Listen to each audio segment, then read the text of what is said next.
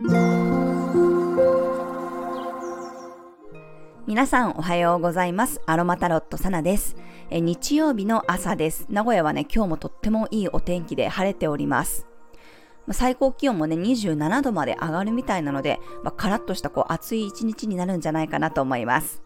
はい。では早速、6月4日の星読みと12星座別の運勢をお伝えしていきます。月は伊手座からスタートです。今日は双子座の太陽と伊手座の月が向かい合って、お昼の12時42分に満月を迎えます。魚座の土星とは90度のスクエア、獅子座の火星とはトラインで朝廷の三角形ができています。昨日ね、月が伊手座に入ってから満月域に入っていましたが、今日のお昼にね、完全な満月になります。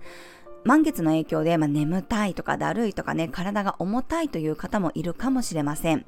満月というのは物事の達成や感謝、手放しのタイミングです。半年前の伊手座新月や2週間前の大牛座新月で始めたことがあれば振り返ってみましょう。区切りをつけたり、まあ、手放す、完成させるタイミングに来ているかもしれません。そして今回の満月は双子座と伊手座というね、好奇心旺盛な星座同士で満月となっています。特に伊手座は探求する高みを目指すというエネルギーなので、自分の興味があることに対して調べてみたり情報を集めることが大切になるでしょう。魚座の土星とのスクエアでなかなか自由に動けなかったり揺れ動きやすい時ではあります。ですが、獅子座の火星とはトラインという調和の角度なので、やはりこう自分を主張していく、アピールしていくことが鍵になりそうです。きちんとね、自分の学んできたこと、やりたいことなどもね、伝えていきましょう。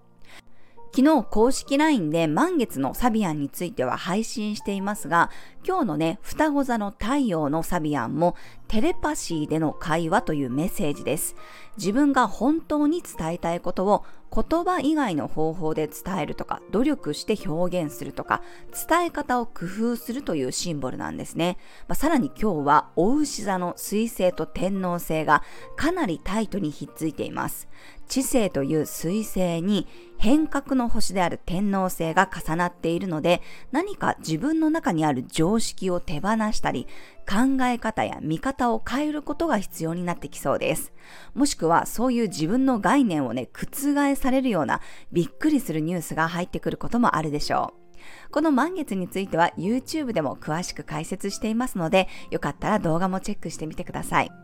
今日は大きめの本屋さんや図書館でじっくり調べ物をしたり、歴史を感じる場所や博物館も自分のワクワク感を高めてくれるでしょう。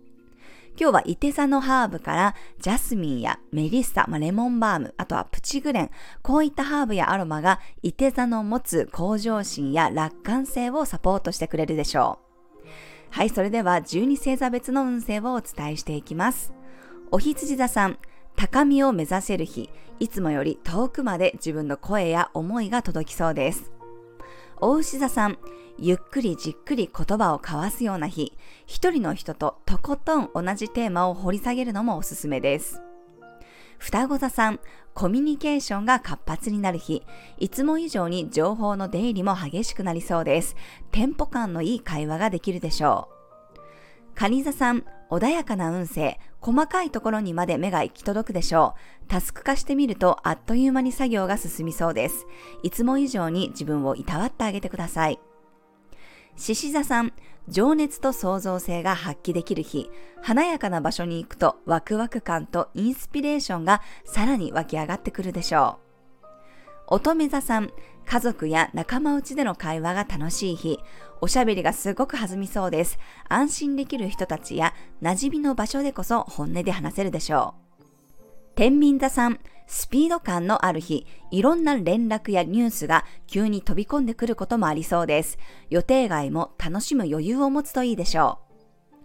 う。サソリ座さん、マイペースに過ごせそうな日、自分のリソースや持ち物、価値観について誰かとじっくり話し合うことがあるかもしれません。